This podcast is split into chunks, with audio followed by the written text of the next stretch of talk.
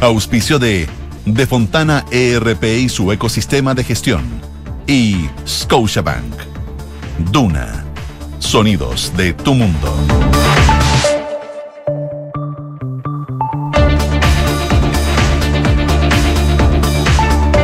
¿Qué tal? ¿Cómo están ustedes? Son las 7 de la mañana con 3 minutos de este día jueves 9 de enero, de enero, de febrero del año 2023. Em, estamos comenzando Duna en Punto junto a Francesca Ravizza. Fran, ¿cómo estás? Muy Bien, ¿y tú. Consuelo? Bien. Estaba pensando que. ¿Has visto ¿Mm? toda esta corriente del club de las 5? Algo así, el de las 5 de la mañana. Eh, Dentro de no, todas las corrientes que hay de, de hábitos saludables, de que hace ¿Y bien despertarse a las 5 ¿De la tarde? de la mañana. Yo estaba pensando que yo estoy metida en ese club contra mi voluntad. No lo conozco, desde que Hay buscarlo. un libro, se llama El Club de las 5, no sé si se llama El Club de las 5 de la mañana o El Club de las 5, pero hay mucha gente acá que yo he conocido que está leyéndolo y Mm. está tomando como un hábito saludable despertarse a esa hora. Saluda. Que yo encuentro lo menos saludable que hay. Yo también lo encuentro un poco saludable, pero, pero no, no, no voy a emitir opinión porque no, no tenía idea de la existencia. De- del Club de de las 5. Eh, no. Es un libro de Robin Primera Sharma. noticia, primera noticia que tengo. Sí, Está aquí, muy de moda aquí. Está como con el ayuno intermitente y levantarse a las 5. Claro. Yo el ayuno intermitente lo hago, ¿ah? Pero a las 5 de la mañana estoy en ese club contra mi voluntad. Yo estoy en el club de dormir 8 horas. Da lo Ese es mismo que los te acostaste, duerme 8 horas. Ese sí que es saludable. Ese es mi club. Y si no, una siesta de 20 minutos también. Esos son Buena. mis clubs. Power nap. Una power nap. Sí. Ah, sí, yo- ¿Dónde, dónde vi una foto? ¿Dónde vi una foto hoy día? Ya no me acuerdo de todo lo que ya leí hoy día en la mañana eh, de la gente que la dejan dormir en la oficina en Japón. Oye, acá también. Radio Duna. ¿En serio? ¿Está permitido? Sí, ¿No, no, del no te miran feo? 20 minutos. ¿No te miran? Qué rico. En la hora de almuerzo podemos ir ahí a. Por eso Radio Duna está como está, excelente. Excelente, con Ex- energía. Con energía, pura power nap. Eso es verdad. Oye, ya, entremos, entremos, en, entremos en materia, yo creo. Ya. Eh, oh, se me murió el celular. No, ahí despertó. Eh, varias cosas. eh, evidentemente, los incendios forestales. ¿Te parece que partemos con, con el informe del tiempo? A ver cómo. Vienen malos, pero bueno. Vienen malos. Hay una alarma. para la zona de los incendios. Sí, siguen la- la- los eventos extremos de altas temperaturas en las zonas Mm, mm. de El Maule y el Ñuble, en Valle y Precordillera. Se esperan hoy día máxima de hasta 37 grados Celsius. Eso es muy, muy complicado para poder combatir Mm. los incendios. Eventos de altas temperaturas también para hoy día en la región metropolitana, en las zonas de Cordillera, Costa y Valle. También se esperan máximas de hasta 37 grados en algunas zonas y en el norte eh, hay probables tormentas eléctricas en zonas desde la región de Arica y Parinacota hasta la región de Atacama. Hoy día para Viña del Mar se espera una máxima de mm, 24 grados donde la tarde estará despejada y hay un- una, una humedad actual de 94 grados Celsius. Y en Santiago No, el pronóstico... Humedad de 94 grados. De 94%, perdón. 94%. ¿verdad?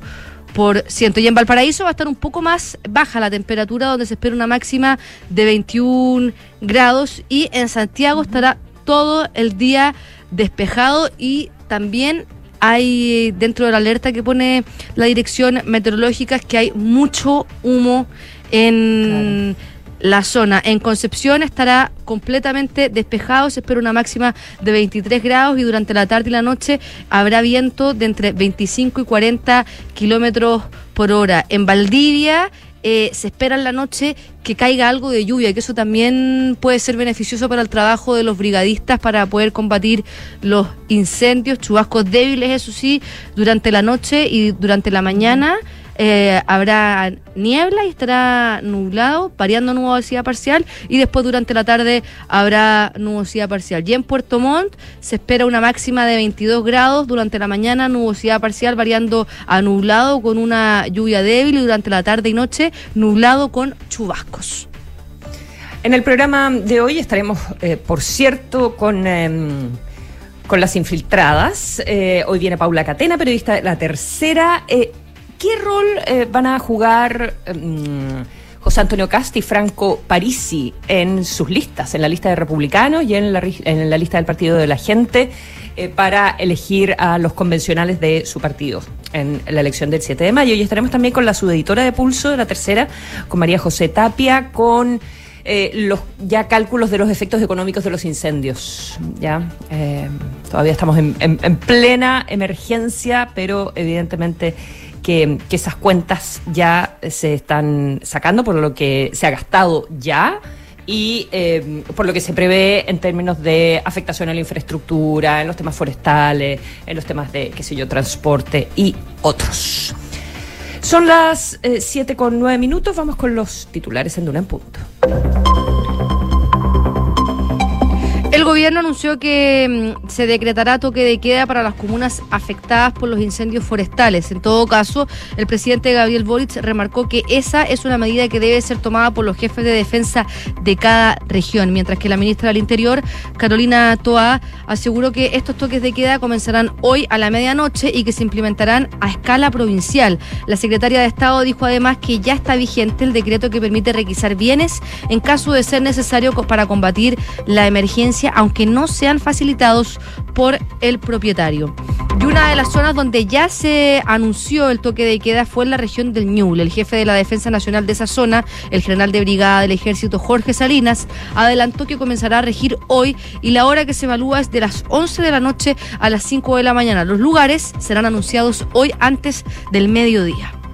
Los mecánicos de la empresa Ten Tanker adelantaron que el avión podría estar nuevamente operativo antes del sábado. Esto debido a que el repuesto lo mantenían con el equipo que llegó a nuestro país. Además, aseguraron que esta reparación no significará un costo extra para el Estado de Chile. Decretaron prisión preventiva a un sujeto imputado por provocar un incendio en la zona de catástrofe en Coyipulli. En otras audiencias ocurridas en el marco de los siniestros que afectan al sur del país, un sujeto quedó internado en un centro asistencial tras provocar un incendio en Freire, ya que el juez consideró que no estaba en condiciones de comprender los hechos que se le imputaban. Situación similar ocurrió con otros dos jóvenes en Angol. Estados Unidos desmintió estar detrás del sabotaje de gasoductos Nord Stream. El Departamento de Defensa aseguró que la Marina estadounidense no está involucrada en el incidente de los gasoductos horas después de que el ganador de un premio Pulitzer, Seymour Hersh, señalara abusos de esa nación como los responsables de colocar explosivos en las tuberías, según informó The New York Post.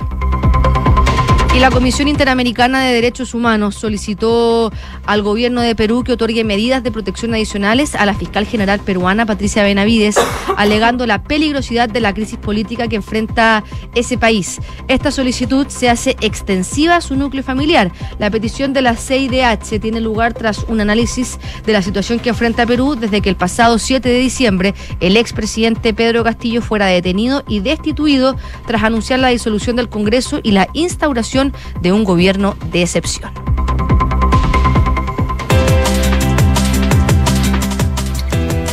Siete de la mañana con, con 11 minutos. Eh, probablemente la, decisión, eh, ¿verdad?, por parte del gobierno de eh, dar el vamos a la aplicación de toques de queda a partir de hoy en diferentes, del en diferentes regiones del país, de acuerdo a eh, da el visto bueno, pero eh, la decisión particular eh, se toma a nivel local y, la emite eh, cada jefe de la Defensa Nacional a cargo de cada una de, mm, las regiones, ¿verdad? Eh, ayer el, presidente Boric estuvo en la comuna de Santa Juana, que sabemos una, una de las más devastadas por los, incendios, la que ha tenido más víctimas fatales, em, víctimas fatales que se mantienen en 24, esa, esa cifra se mantiene, así que es una buena noticia, no, no han aparecido más personas personas fallecidas producto de, la emergencia, pero es en Santa Juana donde más personas eh, murieron y donde, el incendio sigue descontrolado, este incendio Santa Ana, así se llama. Estuvo entonces ahí el, presidente y em, visitó un albergue Estuvo con la alcaldesa, con el gobernador, eh, en fin, y informó entonces que se va a decretar toque de queda en algunas de eh, las regiones afectadas. Esto va a ser a nivel provincial. Luego esto lo, detalló en la noche la ministra mm, Carolina Toa, si bien los, detalles se van a conocer exactamente en el, día, en el día de hoy. Y es para Ñuble, Biobío y la Araucanía, donde se podrían decretar entonces los toques de queda.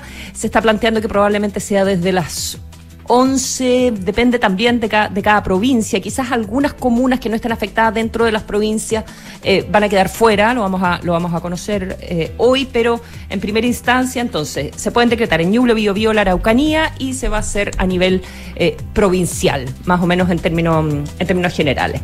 Y ya sabemos que en, em, en Ñuble ya, ya se, se informó por parte del eh, jefe de la Defensa Nacional que va a ir entre las 11 de la noche y las 5 de la mañana. Esto lo informó el general de Brigada de Ejército em, Jorge Jorge Salinas. Em, se busca, por una parte, eh, proteger a eh, las viviendas que han quedado abandonadas, qué sé yo, pero sobre todo evitar nuevos incendios, ¿ya?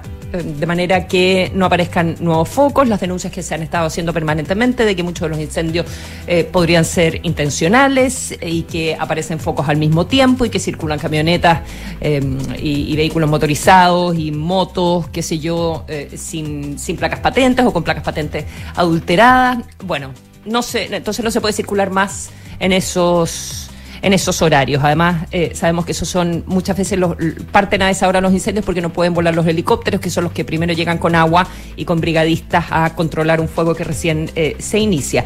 Así que em, doble eh, doble función, ¿verdad?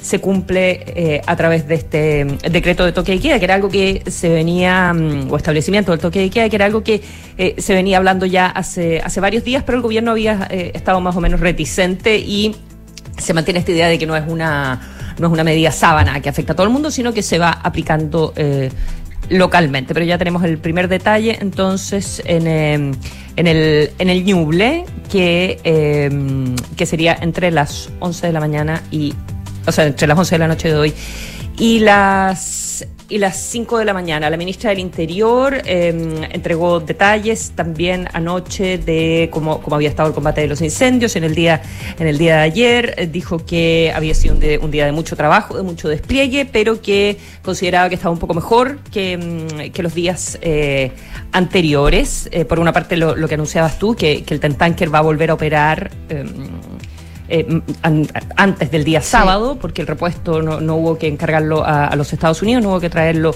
eh, de allá, eh, pero que em, pero que han, estado comenzando, o sea, que, que, los incendios están, están empezando a ceder, si bien quedan dos días de, de, mucha, de muchas temperaturas, pero hay, hay una evaluación más o menos positiva. Además que el sábado también va a llegar el otro Tentanker, se supone llega el otro avión también, el de la Fundación, el de la Fundación Luxich. Y eh, las últimas alertas que ha entregado eh, de eh, Senapred, hay alerta roja en Cauquienes, ¿ya?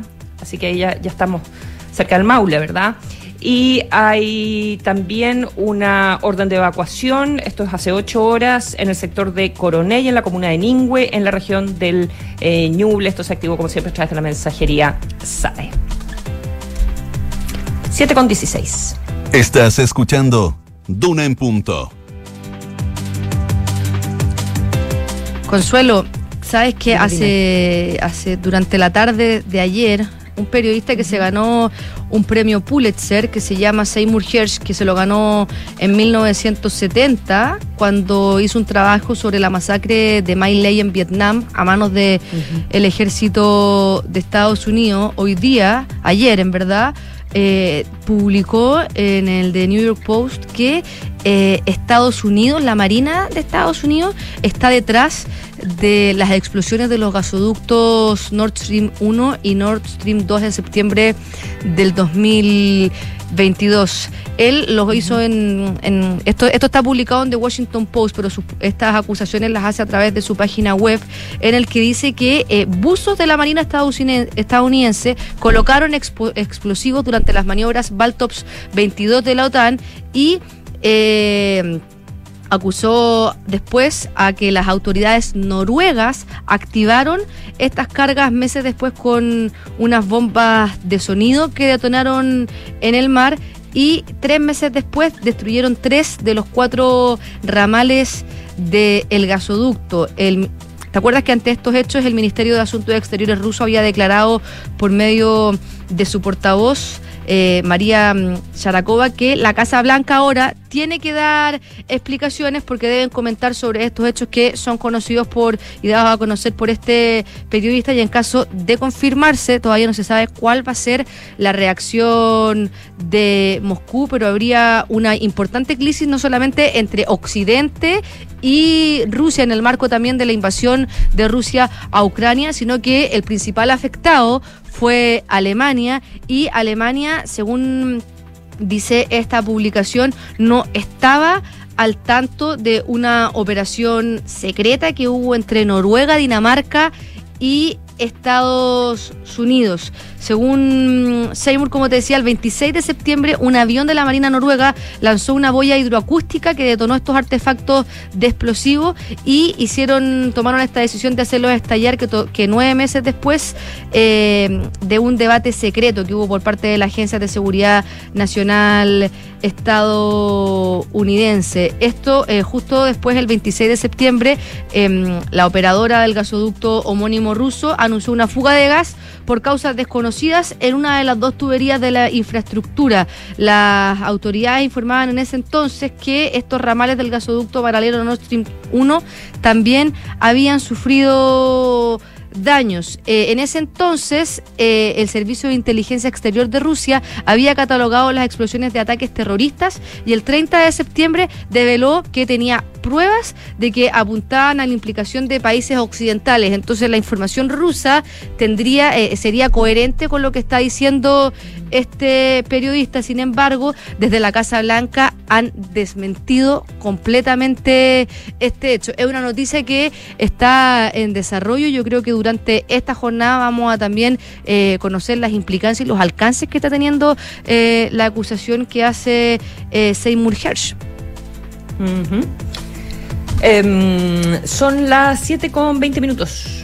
Escuchas, Duna en punto. Bueno, a propósito también de, la misma guerra en Ucrania, faltan 10 días para que se cumpla un año eh, a todo esto. El, Guardian tiene un siempre como un contador de, días de, la guerra, dice lo que sabemos en el día y, pone, el día en el, que está. Eh, bueno, lo que sabemos eh, hoy eh, es que el presidente ucraniano, Vladimir Zelensky, visitó, está, en una gira europea breve, de dos días, estuvo ayer acá en el Reino Unido, fue recibido como, héroe, hizo un discurso, lo recibió el rey en el... en el palacio de, de Buckingham y dio un discurso en el Parlamento Británico en la sala grande de, la, de Westminster, donde, mm, eh, donde fue el, eh, el, velorio de la reina, ¿verdad? En ese, mismo, en ese mismo lugar habló, que es una sala gigantesca, que si yo pusieron sillas para que estuvieran eh, todos, los, todos los parlamentarios. En la noche estuvo en París con Macron y también con Olaf Scholz, con el líder alemán, y, mm, y hoy está en Bruselas, ya para una, para una reunión de de los países europeos. Ahora, eh, básicamente está presionando por aviones y eso es lo que se destaca en este, en este minuto y el gobierno de Rishi Sunak eh, dio un pasito más ya respecto de entregar eh, aviones, que es algo que, mm, que los rusos han considerado que sería una cruzar una frontera, digamos que ellos no, están, no, están dispuestos, que sería un, escalamiento, eh, nunca está muy claro eh, de qué manera podría responder eh, Rusia, pero un escalamiento que Rusia no estaría dispuesta a, tolerar. Y dijo que, em, que buscaba las alas para la libertad, que, por favor le dieron aviones y que buscaba las alas para la libertad, se lo dijo al, al Parlamento británico y hizo este paralelo entre, entre cómo Gran Bretaña eh, defendió o eh, desafió a los nazis durante la Segunda Guerra Mundial, eh, defendiendo a, los franceses y, que esta es una, una historia del Reino Unido, ¿verdad? Que había que repetir hoy porque, porque Gran Bretaña le estaba extendiendo la mano a, Ucrania. en, en, un momento en que el mundo no entendía muy bien cómo reaccionar a, o lo que significaba de largo plazo este, este ataque este ataque ruso. Ahora, eh, los aviones que tiene, eh, que tiene el, Reino Unido son unos que se llaman eh, Typhoon, se llaman Typhoon eh, Jets. Y esos serían los que podría entregar el, Reino Unido en una decisión que tiene que tomar evidentemente con el resto de, la OTAN. Ahora, en el asunto de... Mm, hay un artículo muy interesante en el país hoy día sobre los tanques ¿verdad? Porque sabemos que Alemania hace dos semanas finalmente cede y dice autorizo que vayan los tanques Leopard y eh, como fabricante no son solo tanques alemanes eh, que pertenecen al país, sino los que eh, la fábrica alemana ha vendido a otros países. Eso lo tiene que autorizar Alemania también y se allanó. Sin embargo, si bien Alemania calculaba que podía mandar como dos batallones, que eran como 90 tanques, eso no está sucediendo. Y no es que estén corriendo los países a pasar los tanques. Y Alemania ahora está como llamando a cada país pidiendo los tanques y los países están dispuestos dispuestos a pasar una versión más antigua de los Leopard, no la versión actual eh, de los Leopard. Eh, así que todo eso está sucediendo eh, mucho más lento. Curiosamente, el primer tanque que ya llegó por parte de un país, entregado por parte de un país, es de Canadá. Y em, llegó ayer a Polonia. Así que va a ser el primero que cruce. Eso también es un tremendo desafío para que no sean destruidos a medida que entran al país por, por los rusos. Y esto en esta pequeña ventana de oportunidad que, em, que se estima puede quedar en primavera antes que entre el, entre el fin del invierno y la primavera antes que, que Rusia eh, instale eh, lo, que se espera sea eh, muchísimo más tropas, ¿verdad? Mm. En, em, en, la, en la batalla, que es lo que se está anticipando que, que, va a suceder. Todos están esperando que suceda eso y por eso Ucrania entonces ha presionado tanto para que llegue armamento. Em, esa es la situación entonces. Y hoy día se espera que dé un discurso ante la Eurocámara, porque ya está. Sí, en Bruselas. En, en Bruselas fue recibido ahí em, por la presidenta del Parlamento Europeo, Roberta Metzola. Vítores había. Dicen que lo recibieron en medio de aplauso y se espera que hoy día eh, de, un discurso también ante, ante la Eurocámara, que sería la primera vez donde él ahí eh, habla en esa, en esa instancia. Así es, son las 7.25. En Duna en Punto le tomamos el pulso a la economía. Los indicadores económicos de hoy revelan que la UEF está en los 35.318 pesos, el dólar al alza en 800 pesos, el euro bajó un poco, está en 860 pesos, el IPSA también al alza eh, con 5.328 puntos y el dólar también, o sea, quiero decir el cobre en 4,09 dólares por libra.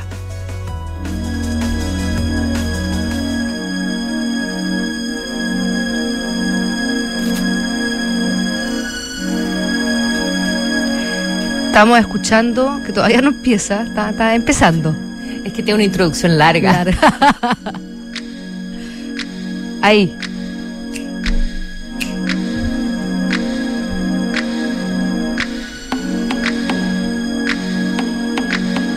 Ya, yo creo que igual puede empezar. De Madonna, que ha insistido en que la discriminación por edad y misoginia son los culpables de las críticas que recibió por su aparición en los Grammy, porque eh, la cantante de Vogue, entre otros grandes temas, subió al escenario en el Crypto.com Arena en Los Ángeles el domingo para presentar la interpretación de Sam Smith con Kim Petras de su colaboración que se llama Unholy. Y posteriormente muchas personas recurrieron a las redes sociales para comentar sobre su cambio de apariencia y especular si se había sometido a alguna cirugía plástica. Al abordar esta discusión sobre su rostro en una publicación de Instagram el martes, Madonna escribió, en lugar de centrarme en lo que dije en mi discurso, que fue para dar gracias por la valentía de artistas como Sam y Kim, muchas personas optaron por hablar de fotos tomadas con close-up, con una cámara de lente larga por un fotógrafo de prensa que distorsionaría la cara de cualquiera.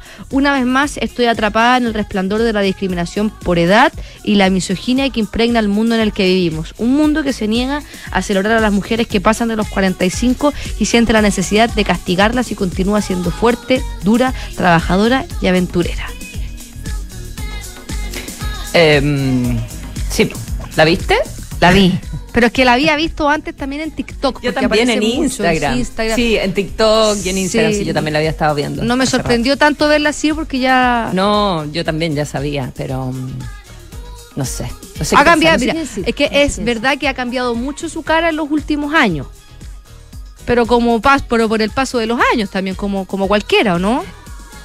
No, ¿No? O sea, cl- claramente. No, pero hay, hay toda una discusión. Hoy día estaba leyendo una, una columna larga en el New York Times sobre este tema.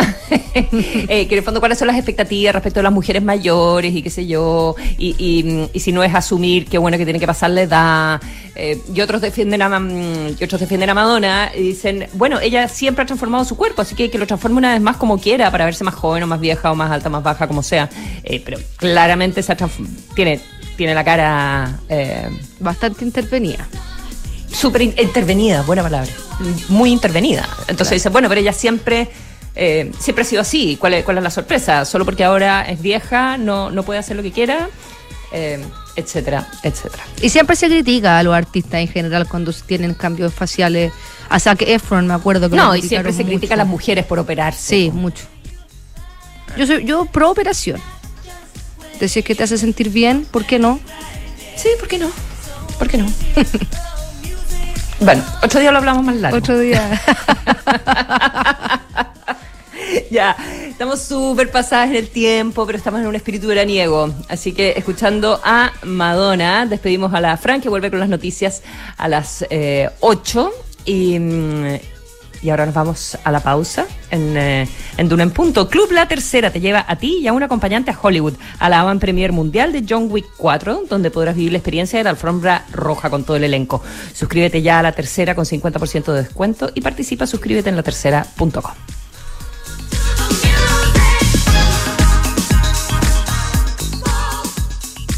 Comencé el año decidida a cambiar la gestión de personas y contraté Senda de Fontana. Ahora conecto firma digital, remuneraciones, asistencia, reclutamiento, vacaciones, contratos, comunicación, aplicación de smartphone y mucho más. Este año dale soluciones que no terminen a la gestión de personas. Contrata Senda con Z, el software de recursos humanos de Defontana que te conecta al único ecosistema digital de gestión para empresas. Contrátalo desde 1.2 UFs mensuales en senda.cl. En Scotia te damos un impulso para diversificar tus inversiones a un bajo riesgo. Hasta el 23 de marzo. Nuevo fondo Scotia estructurado deuda nominal con una rentabilidad no garantizada de hasta 10,9% al término del fondo, sin monto mínimo de inversión y ventanas de liquidez trimestrales libres de comisión. Encuéntralo solo en Scotia. Infórmese de las características esenciales de la inversión en este fondo mutuo establecido en su reglamento interno y scotiabankchile.cl. La rentabilidad o ganancia obtenida en el pasado por este fondo no se garantiza en el futuro. Los valores de las cuotas en fondos mutuos son variables. Este fondo no se encuentra garantizado y por su naturaleza estará afecto a condiciones de mercado y por tanto el aporte podría exponerse a pérdidas parciales o totales de capital. Infórmese sobre la garantía de los depósitos en su banco o en cmfchile.cl. Marca registrada de Banco of Scotia ¿Qué tal? ¿Cómo están ustedes? Soy Polo Ramírez y los quiero invitar a que juntos, cada tarde, abramos las ventanas y dejemos entrar un poco de aire fresco, los temas que nos despiertan la imaginación, las noticias que nos sorprenden y las conversaciones que nos entusiasman de lunes a viernes a las 6 de la tarde, solo aquí, en Radio Duna. Hola, señora Patricia, ¿cómo está? Hola Francisco, ¿cómo le va? ¿Lo mismo de siempre? Sí, porfa, con dos de azúcar. Oiga, veo que me hizo caso. Sí. Qué bueno ver esta Ya era placa. hora de instalar una alarma en el negocio y me acordé que usted siempre me recomendó Verisur. Ahora va a estar más tranquilo, se lo aseguro. Es importante que el negocio quede bien protegido. Sobre todo ahora que voy a cerrar un par de días. Me voy de vacaciones. Conoce la alarma Cero Visión de Verisur, capaz de actuar antes que lleguen las fuerzas de seguridad. Calcula online en verisur.cl o llama al 600-385-0003. Activa Verisur, activa tu tranquilidad.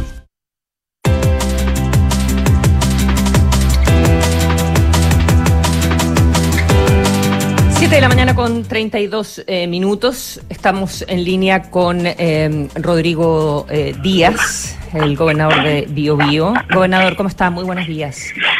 Hola, muy buenos días. Un gusto saludarles y, y agradecer la preocupación que tienen desde Radio Duna por lo que está pasando acá en la región del Biobío.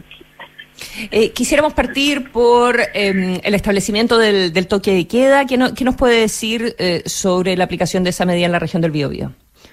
Eh, a mí me ha tocado pedir en nombre de la gente de la región y haciendo eco de lo que plantean alcaldes, vecinos, dirigentes gremiales eh, y infinidad de personas, pedir aumento de patrullajes militares y declaración de toque de queda. Lo he hecho en los últimos días y creo que la medida que ha anunciado en el día de ayer el presidente de la República acoge lo que estamos pidiendo desde la región del Biobío y también lo que han hecho en regiones vecinas como Ñuble y la Araucanía. Me parece pertinente, me parece oportuno, porque tenemos muchas denuncias, Consuelo, sobre eh, robos. Eh, ayer, ayer yo estaba en la comuna de Santa Juana, estuve todo el día recorriendo eh, la ciudad Olga, una dirigente histórica de, de, de, de las juntas de las uniones comunales de Junta de Vecinos me relataba cómo en dos oportunidades habían tratado de ingresar a su casa y los vecinos a tiros habían habían alejado a la gente, la señora Melita de otro sector de, de allá, también una dirigente muy destacada, ligada al, al deporte, eh, también relataba el temor con que viven regularmente por, por los, la, los malos seres humanos que, que, que, andan robando a quienes han tenido que abandonar su, sus casas por producto de, del fuego que, que, ha consumido prácticamente toda la superficie de esa comuna y, y, y, los alcaldes de distintos colores políticos de Santa Juana, de Florida, de Nacimiento, de Contulmo, eh, alcaldes de, de Los Ángeles, nos han relatado una serie de, de hechos. El alcalde Muchín me decía, fuego que aparece en los cuatro puntos cardinales de la comuna por Dios y la naturaleza eh, es, es muy fuerte, eh, imprevista, pero, pero no es de esa precisión para generar fuego. Y nosotros tenemos un precedente histórico, Consuelo, de una cantidad impresionante de atentados incendiarios que se hacen regularmente, tanto así que dos de nuestras tres provincias han estado en estado de excepción ya casi por más de un año. Claro. Claro.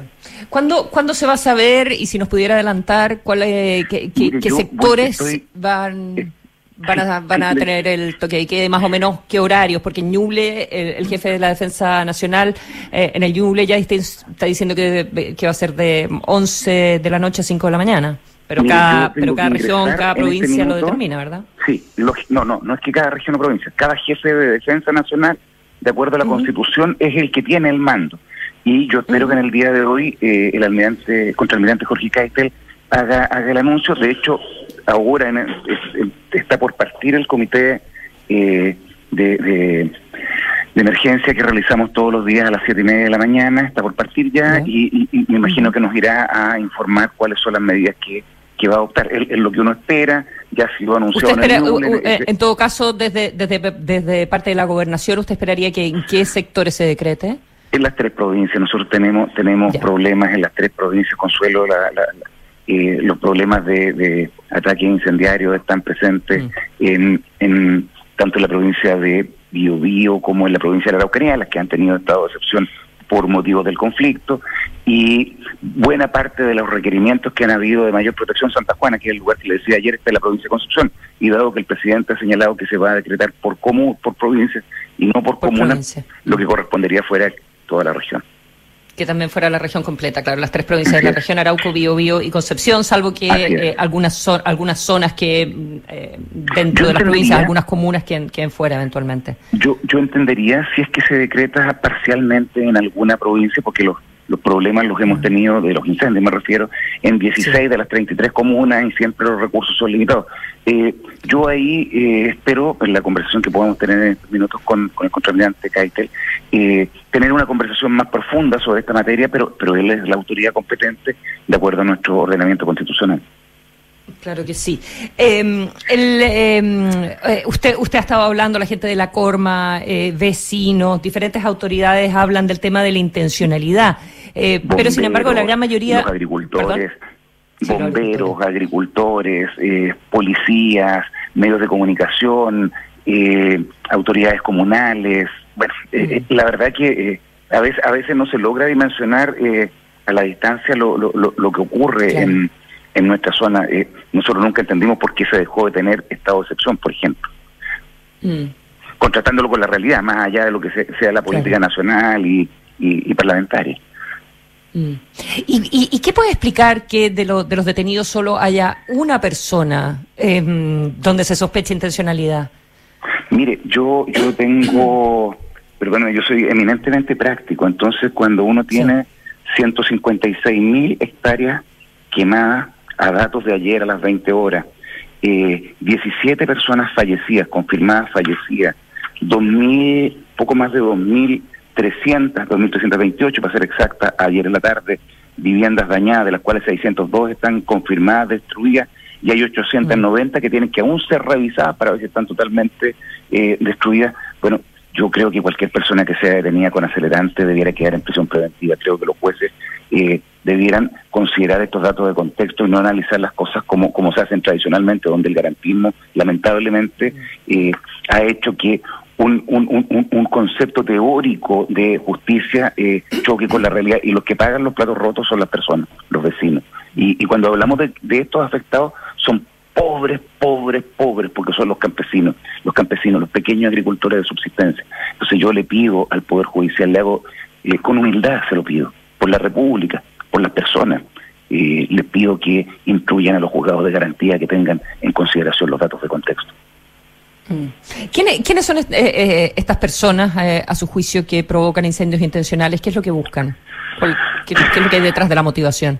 Yo, yo, yo, yo solo entiendo ahí que hay una enfermedad mental profunda en esas personas, porque con la realidad que tenemos, con, con temperaturas sobre 30 grados, con suelos que tienen humedad en algunas zonas de menos de 10, eh, 10% de humedad, con, con, con vientos fuerte, sobre 25, en torno a 25, 40 kilómetros por hora, cualquier incendio, no, no, a mí no me cabe en la cabeza una consigna política o el intento de robar, eh, solo, solo, solo una maldad profunda veo ahí y una enfermedad mental eh, y del alma.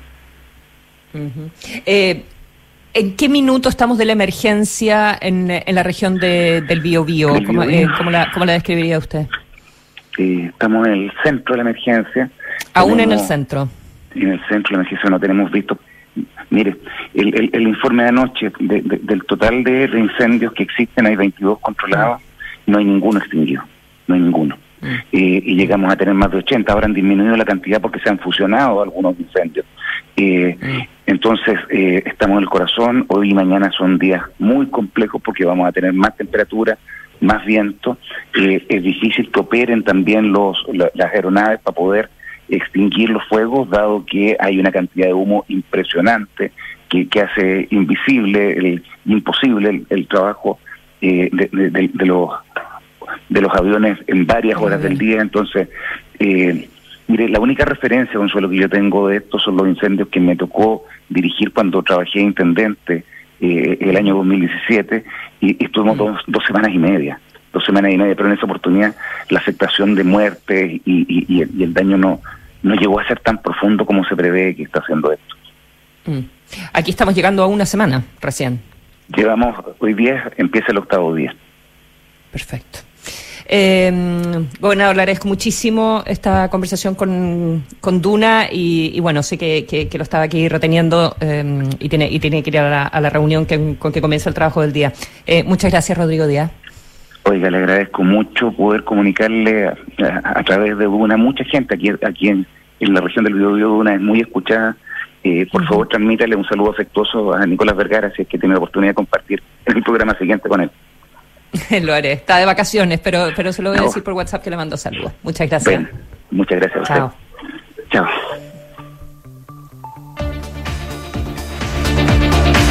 Siete de la mañana con... Eh, 41 minutos.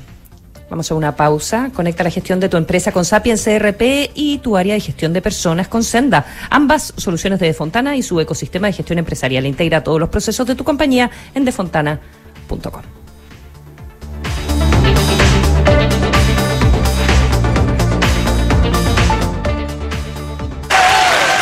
En Scotia te damos un impulso para diversificar tus inversiones a un bajo riesgo. Hasta el 23 de marzo. Nuevo fondo Scotia estructurado deuda nominal con una rentabilidad no garantizada de hasta 10,9% al término del fondo, sin monto mínimo de inversión y ventanas de liquidez trimestrales libres de comisión. Encuéntralo solo en Scotia. Infórmese de las características esenciales de la inversión en este fondo mutuo establecido en su reglamento interno y scotiabankchile.cl. La rentabilidad o ganancia obtenida en el pasado por este fondo no se garantiza en el futuro. Los valores de las cuotas en fondos mutuos son variables. Este fondo no se encuentra garantizado y por su naturaleza estará afecto a condiciones de mercado y por tanto el aporte podría exponerse a pérdidas parciales o totales de capital. Infórmese sobre la garantía de los depósitos en su banco o en cmfchile.cl. Marca registrada de Bank of Scotia utilizada bajo licencia. Hola, señora Patricia, ¿cómo está? Hola Francisco, ¿cómo le va? ¿Lo mismo de siempre? Sí, porfa. Con dos de azúcar. Oiga, veo que me hizo caso. Sí. Qué bueno ver esta placa. Ya era hora de instalar una alarma en el negocio y me acordé que usted siempre me recomendó Verisur. Ahora va a estar más tranquilo, se lo aseguro. Es importante que el negocio quede bien protegido. Sobre todo ahora que voy a cerrar un par de días. Me voy de vacaciones. Conoce la alarma Cero Visión de Verisur, capaz de actuar antes que lleguen las fuerzas de seguridad. Calcula online en verisur.cl o llama al 600-385-0003. Activa Verisur, activa tu tranquilidad. Escuchas Duna en punto. Duna 89.7.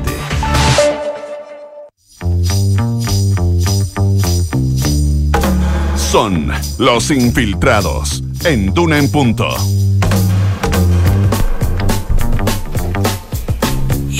Siete de la mañana con 43 minutos. Comienzan los infiltrados en Duna en punto. Y saludamos a Paula Catena, periodista de La Tercera. Paula, buenos días. Hola, buenos días. ¿Qué tal, Consuelo? Bien, muy bien. Y María José Tapia, ahí te veo. Muy buenos días, José Tapia. ¿Cómo estás? Hola, bien, ¿y tú? ¿Cómo están? Bien, muy bien. Su editora de Pulso de la Tercera. Em, la José nos va, nos va a contar de eh, los efectos económicos, los primeros cálculos que se hacen de eh, los efectos económicos de los incendios. Pero vamos a comenzar con eh, Paula y em, los roles que se esperan tengan José Antonio Cast y Franco Parisi. eh, eh, liderando o no, ¿qué, qué, qué actitud van a tomar eh, respecto de eh, los candidatos de sus respectivos eh, partidos para la elección de los consejeros eh, convencionales? No, de los consejeros constitucionales. Sí. ¿Sabes que no me logro aprender, Paula Catena? No, o sea, me, me voy a poner un letrero aquí delante. No me logro a- eh, aprender. eh, Ya, pero es que es normal, pues, ya pasamos de los convencionales, ahora son consejeros, o sea, el, el no, proceso... es que era convencio- antes era convencional el proceso, constituyente. Claro. ¿Verdad? Y ahora, y ahora es consejero. consejeros constitucionales. Porque se llama Consejo Constitucional el nuevo órgano que va a empezar a funcionar una vez que... Qué estén- vergüenza, no, no, no logro. Eh, ¿Has visto cuando uno le pasa que hay algo como que no se le queda grabado? No, ya. Pero son Eh, detalles. Son detalles. sí, pero me da rabia, Se van corrigiendo, se van corrigiendo. Sí, sobre la marcha, pido disculpas.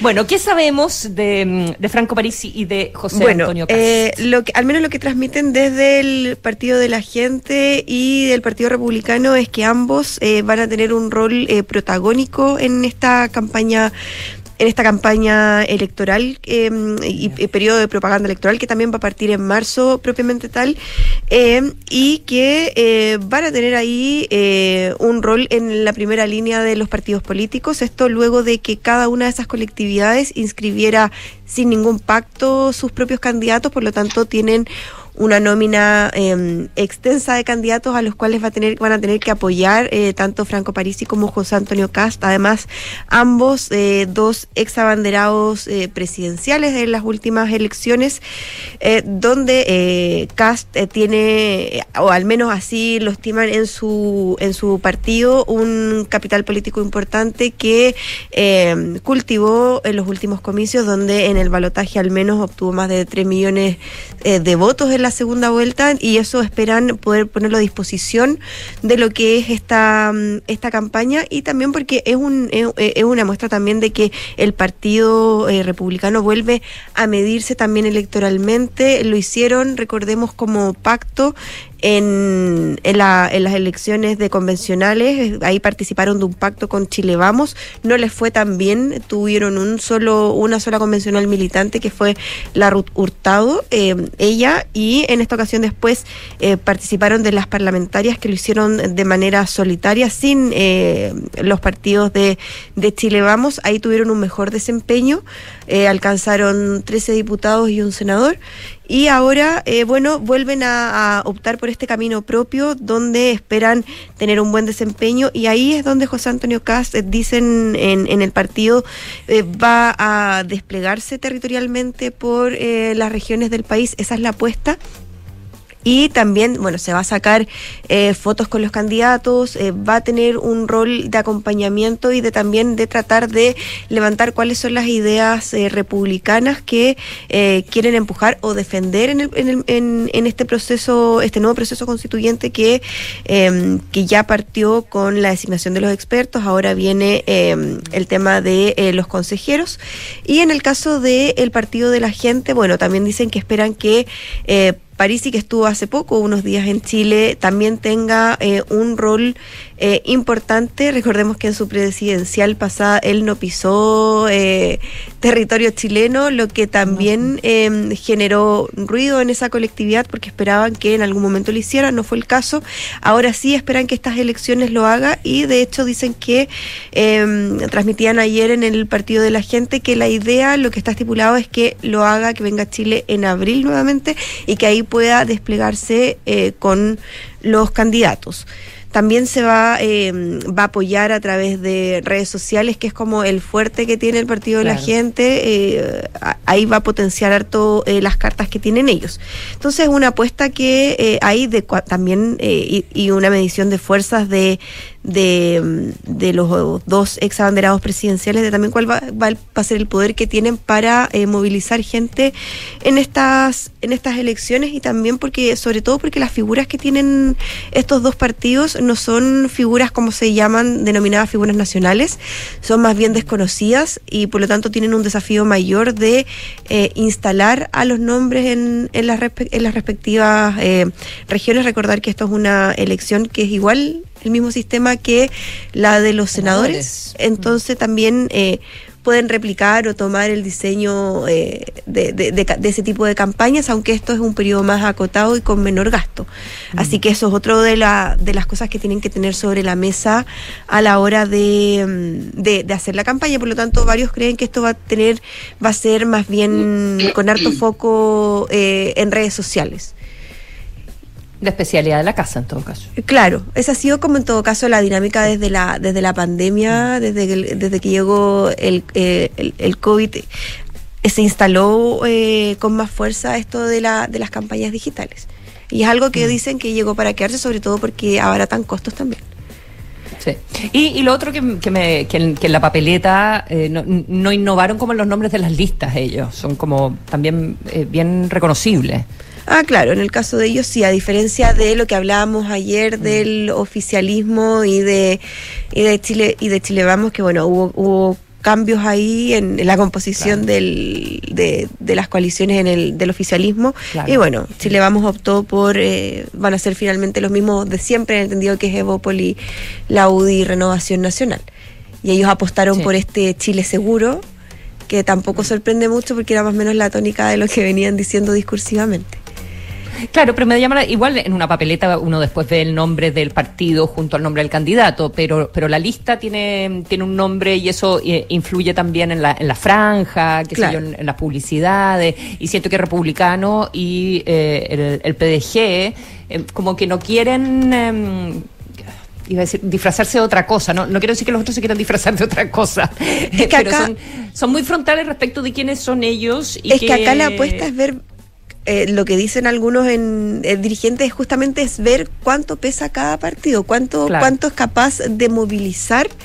Eh, en, el entendido de que para las elecciones parlamentarias en general el análisis que se hizo es que tuvieron un buen desempeño, o sea, el partido de la gente obtuvo seis diputados, bueno, más allá de que en el camino han renunciado algunos, eh, y en el Partido Republicano obtuvo 13 diputados y un senador. Entonces ahora la idea es volver a medirse también y ver en verdad cuál es la capacidad real que tienen para em, elegir representación. Y esto también va a ser una antesala de las elecciones que, que vengan después, o sea, las municipales, las parlamentarias, y la idea y la apuesta que tiene el partido es seguir creciendo, bueno, y una apuesta más de fondo es volver, o sea, lo decía Arturo Esquella en una entrevista con la tercera, es que Cast eh, vuelva, eh, o sea, vuelva a postular y que su objetivo es que llegue a la moneda. Ese es como el diseño que tiene, que tiene el Partido Republicano y hay que ver, bueno, cómo les va y por eso también es importante cuánto se las juegan estas dos cartas para ver en verdad si todavía cuentan en este escenario actual, este, este contexto político que es diferente al de, al de las presidenciales eh, si todavía tienen esa capacidad de, de movilizar votos. Del 2021, así es. Eh, gracias, Paula. Eh, María José, vamos con eh, los cálculos, los efectos económicos de, de los devastadores incendios que están afectando al, al sur del país. Vamos con los efectos, sí, efectivamente. A ver, todavía los cálculos se están haciendo, llevamos recién una semana de lo que han sido estos incendios, pero ya hay ciertos sectores que marcan la pauta como los más inmediatamente damnificados. Son primero, obviamente, todo lo que son los, los pequeños agricultores, los pequeños productores. Ayer eh, el sector eh, agrícola sacaba cálculos diciendo que hay más de 6.800 pequeños agricultores damnificados. Ya se sacaban cálculos diciendo que todo lo que son eh, productores de cereza, de limones en la zona de Quillón y todo, ya eh, estaban viendo perdido más de 200.000 kilos para, para la venta, y no solamente afectado por el incendio probablemente tal, sino que también por las altas temperaturas, que es un poco lo que ellos plantean. Dicen, aquí no solamente va impacta lo que va quemándose, sino el entorno de humo y altas temperaturas afecta finalmente el producto final de todas maneras. Por eso digo que son los primeros efectos inmediatos, porque esto, esto creen que obviamente va a ser un efecto devastador de cara a la, las cosechas que vengan más adelante.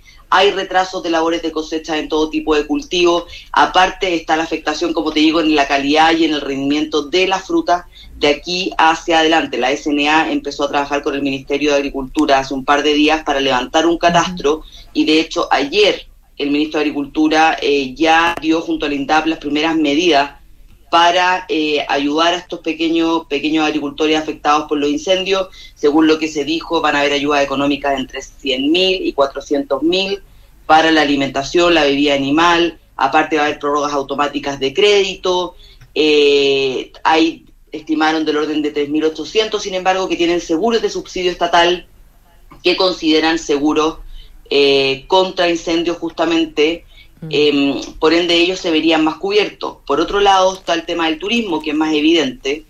Desde eh, las asociaciones de turismo, sin embargo, dicen que a la fecha no se ven tan afectados porque los incendios no están en los polos turísticos de, de las zonas. Mm. Igual llevamos una semana, que es un poco lo que ellos plantean, y si esto sigue creciendo, es poco probable que la gente quiera ir a esas comunas en una temporada que todavía está viviéndose y que claro. falta, segunda- y que falta segunda todavía la segunda claro. quincena. Tal cual. Ya hay eh, temas más concretos que se están empezando a ver, que es el tema justamente de las forestales.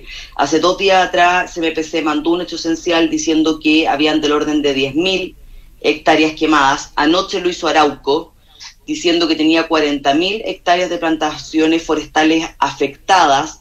Estos son catastros iniciales, ellos plantean que eh, es altamente probable que de esas 40.000 no todas estén 100% dañadas, sino que sería un porcentaje menor.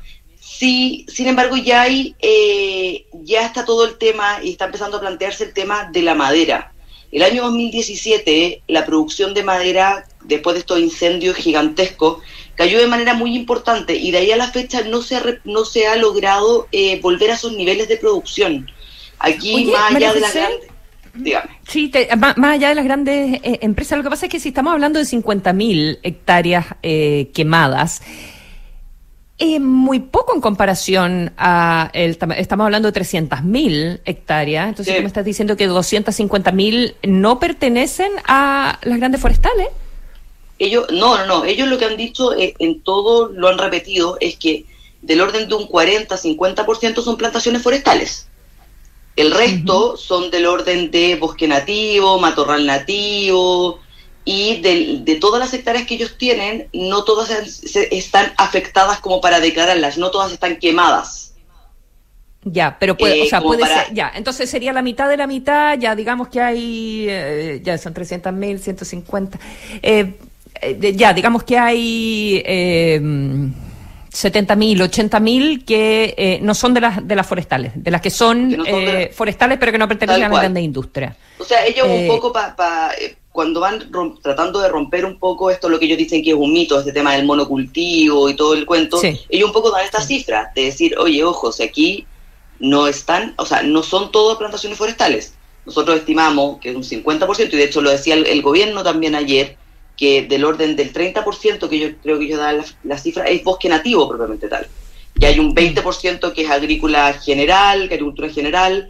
Claro, y, otro eh, es forestal, forestal. pero de pequeño, pero lo otro es de pequeño empresario forestal. A eso, a eso quería, a eso quería ir. Que también se está poniendo el foco en las grandes, pero hay más de 100.000 pequeños aserraderos que tienen plantaciones pequeñas y hay muchos que no tienen plantaciones. Entonces, como que lo que, lo que a mí me decían ayer es, ojo con esa, con esa pata, que van a ser altamente afectados porque es muy probable que haya déficit de madera en esta temporada.